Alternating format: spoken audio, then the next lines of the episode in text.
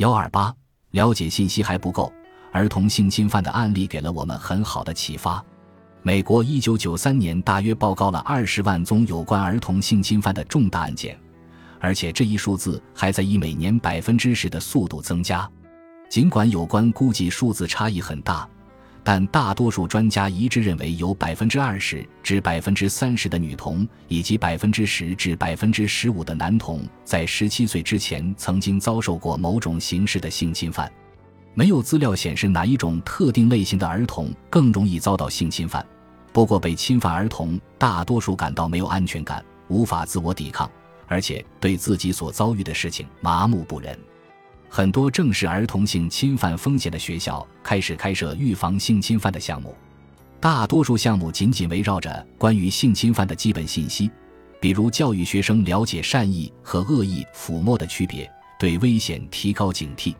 并且鼓励他们，如果有不好的事情发生，要告诉成年人。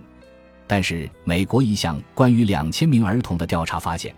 这种基础训练在帮助防止儿童受到校园小霸王或潜在娈童者的伤害方面，只是聊胜于无，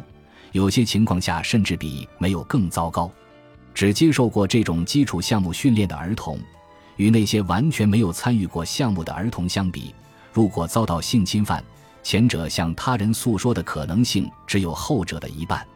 相反的是，如果儿童接受更加综合的辅导，包括相关的情绪和社交竞争力训练，他们将能够更好地保护自己免受伤害。比如，他们会更懂得命令潜在施害者离开，大声喊叫或者还击，扬言要揭发他们。如果真的被施暴了，会告诉成年人。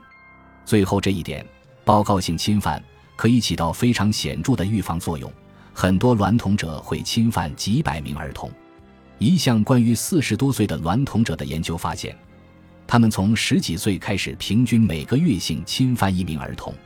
一份关于一位公共汽车司机和一位高中电脑教师的报告披露，他们每年侵犯了三百名儿童。然而，没有一位受害者报告性侵犯。他们的受刑被曝光，是因为被老师侵犯过的一名男孩开始性侵犯他的妹妹。受过综合项目训练的儿童报告性侵犯的可能性是参与最低限度项目的儿童的三倍。到底是什么因素在起作用？综合项目不是一次性课程，而是作为健康或性教育的一部分，多层面、多次数的开展，贯穿学生的整个校园生涯。除了学校教育之外，他们还要求学生的家长向学生传授有关知识。除此之外，社交和情绪竞争力也可以起到一定的作用。儿童仅仅知道善意和恶意抚摸的区别还不够，他们需要足够的自我意识。早在抚摸开始之前，就感觉到情况不对劲或困扰。他们不仅需要自我意识，还必须有足够的自信和果断，相信自己的感觉。并对困扰情绪做出反应，即使面对成年人没有问题的保证也是如此。同时，儿童还需要了解相应的知识，以防止危险发生，比如逃跑或者扬言要揭发对方。